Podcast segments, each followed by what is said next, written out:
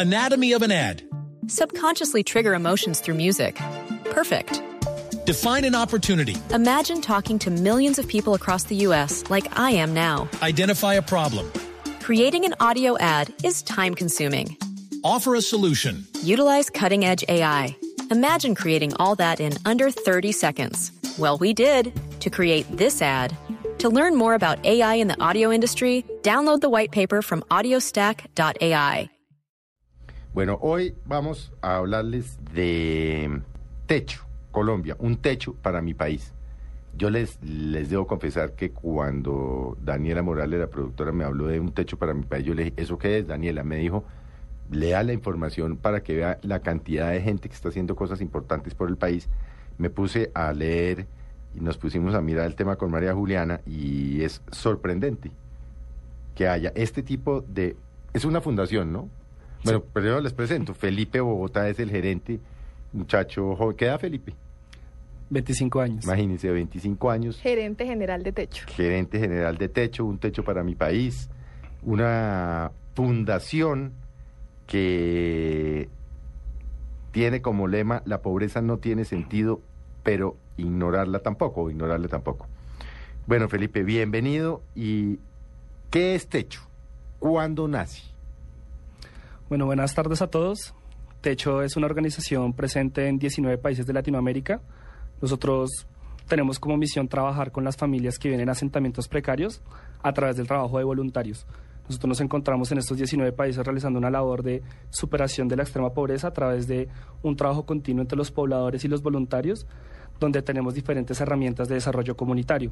Somos muy conocidos por la construcción de viviendas de emergencia, pero también tenemos planes de desarrollo comunitario como educación, como fomento productivo, como capacitaciones en oficios, asesorías jurídicas, que están buscando que las comunidades se desarrollen, sean sostenibles y que justamente todo lo que hace Techo es desde y hacia las comunidades. Ese es el norte que va marcando esta organización en toda Latinoamérica y que en este momento en Colombia se encuentra en cinco países. Una aclaración. Cinco ciudades. En cinco, en cinco ¿En ciudades. ciudades, Felipe? Sí, en Colombia se encuentra en cinco ciudades. Eh, una cosa para aclarar, eh, antes éramos un techo para mi país, ahora somos techo. Nosotros el año pasado iniciamos un cambio de marca muy profundo en el cual realizamos no solo un cambio de imagen, sino también un cambio institucional en el cual eh, buscamos medir mucho más el impacto de las cosas que hacemos, una profesionalización más fuerte de los voluntarios, eh, poder llegar a otras redes, poder incidir en, en políticas públicas a través de todo el trabajo que nosotros hacemos en las comunidades.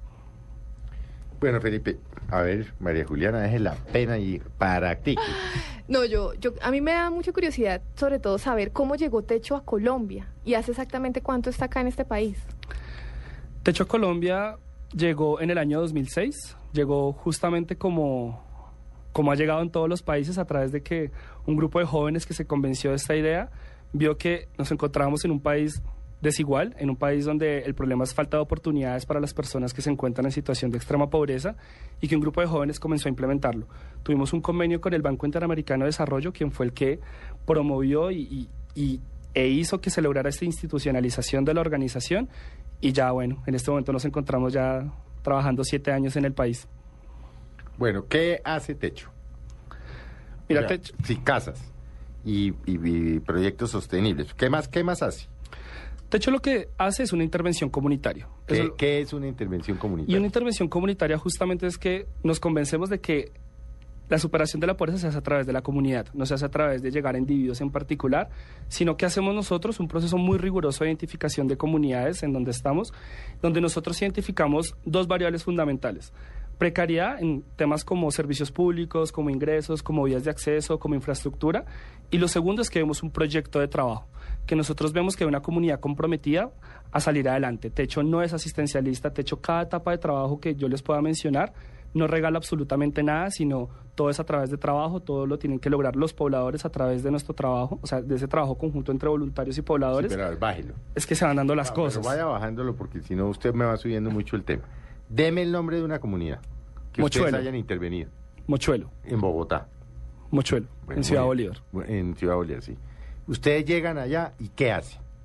Lo primero que hacemos es identificar los problemas comunitarios, identificar cuáles son las problemáticas que ellos tienen, reunir a los líderes comunitarios y escuchar sus sueños, escuchar hacia dónde quieren ir, porque ellos son los que viven allá y ellos son los que nos tienen que dar el norte a nosotros de cómo acompañarlos a conseguir mayores Pero pasos. entonces el líder comunitario llega y dice, aquí no tenemos un buen centro de salud, aquí no hay agua, el servicio de alcantarillado es un desastre, los niños andan por las calles desnutridos y enfermos. O sea, le hacen una lista Sí, y les dicen, pero nosotros que queremos, soñamos con qué, por ejemplo, Mochuelo, ¿qué, qué, ¿con qué sueñan los de Mochuelo?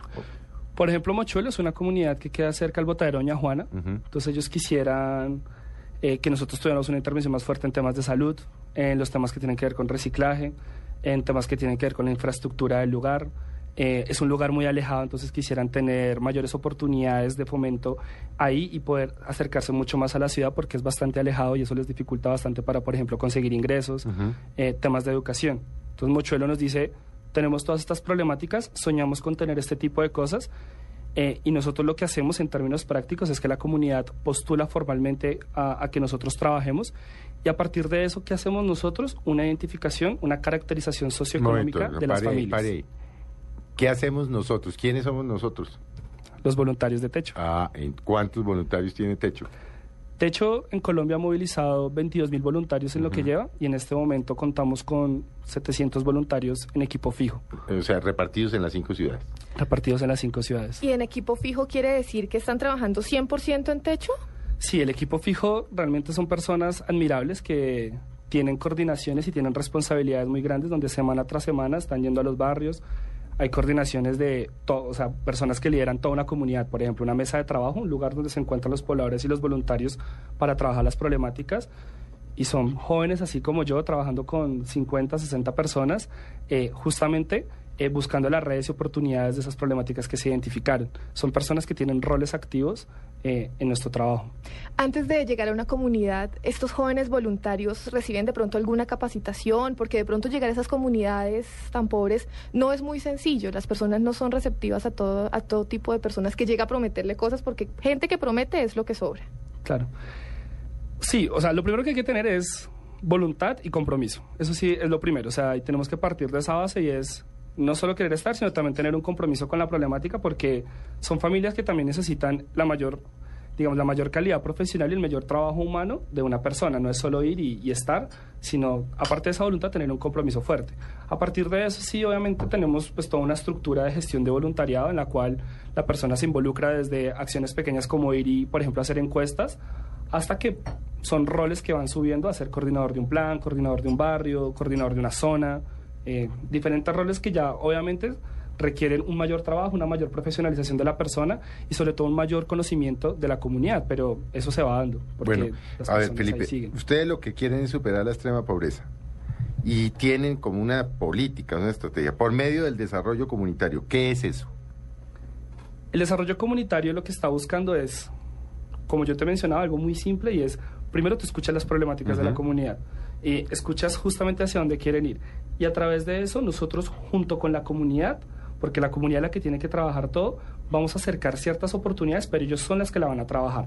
Ese desarrollo comunitario justamente es que la misma comunidad es la que forja su futuro. Ellos son los empoderados con su futuro. ¿Qué hace Techo? Traer redes, eh, llevar los voluntarios.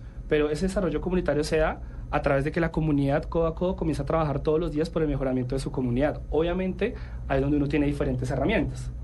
Ahorita se las puedo comentar, pero ahí es donde comienzas a implementar diferentes herramientas, pero todo gira en torno a una cosa y una premisa es que la comunidad es el protagonista del cambio. No hay otra forma de superar esta situación si la comunidad no es la que se empodera y se pone al hombro, salir adelante. Bueno, eh, lo- la otra manera para superar la extrema pobreza, la promoción de la conciencia. ¿Qué es eso?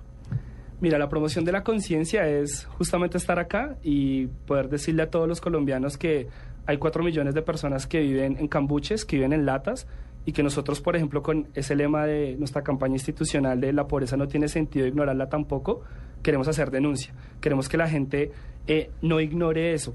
Una persona que vive en Bogotá y que sale por el sur se da cuenta que en la periferia eh, saben que hay personas que viven en una situación difícil. Queremos que las personas se acerquen a esa realidad, queremos que las personas conozcan eso. ¿Cómo lo hacemos nosotros? A través de esa promoción. Queremos mandar mensajes fuertes a todos los públicos con los que trabajamos, los medios, las empresas, el Estado, las universidades, los voluntarios. Un mensaje fuerte de que esto es un país desigual y que hay que trabajar por eso. Creemos que a través de eso es que nosotros vamos a comenzar a transformar este país y este continente también. Los medios ayudan poco, ¿no? No sé, la verdad. O sea, yo creo que cada día están más involucrados, si te soy sincero. Eh, yo, por el paso de hecho que llevo en techo, uno encuentra como si cada día hay mucho más de reflexión. Yo creo que falta mucho por hacer, pero yo sí creo que aquí hay un gran patrón de cambio. Creo que los medios tienen un papel fundamental en esa denuncia, en esa promoción de conciencia.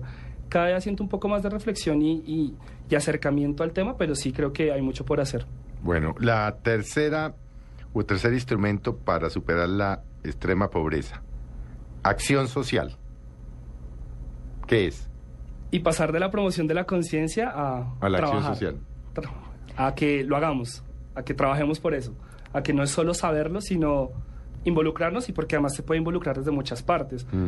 Eh, el voluntario sí está en el barrio, pero tú siendo un buen empresario, siendo socialmente responsable, tú siendo un buen gobernante, eh, es acción social, es realmente que estás preocupado por eso, tienes una concientización sobre el tema y que ejerzas acciones coherentes a que nuestro país tiene esa problemática. Bueno, y la incidencia en política pública. Y eso es porque la pobreza es tan grande que las ONGs no somos las que vamos a acabar con la pobreza nunca.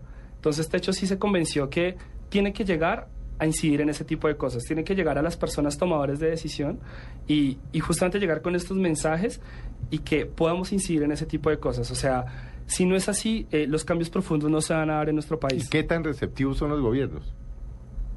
Hay de todo. eh, No, si te pero soy qué tan- sincero. no, pero que, por ejemplo, que usted va donde Bruce McMaster y le dicen, eh, tenemos esto en Mochuelo, O donde el alcalde local. o donde por el alcalde ejemplo. local, o qué, qué tan receptivos son. Yo creo que puedo hablar del gobierno actual. Eh, el gobierno actual se caracteriza por un mayor involucramiento. Por ejemplo, tú hablas de Bruce Backmaster, que es el DPS. Sí. Es obviamente una agencia que está trabajando para eso. Ahí tú puedes encontrar mucha receptividad. Obviamente mucho conocimiento todavía. Todavía falta trabajar demasiado, pero tú encuentras una receptividad. Pero eso es el gobierno nacional, digamos, pero también las alcaldías son otro cuento y ahí también tú tienes que llegar con otro tipo de políticas y encontrar un involucramiento, un involucramiento fuerte de gobernadores o de alcaldes. Entonces, Pero se da o no se da, o, Sí o se están da. como en otro rollo. Se da en algunos lugares y en otros lugares no se da. No, no me va a mencionar A mí- porque lo acaban de... No, sí voy a lo joden.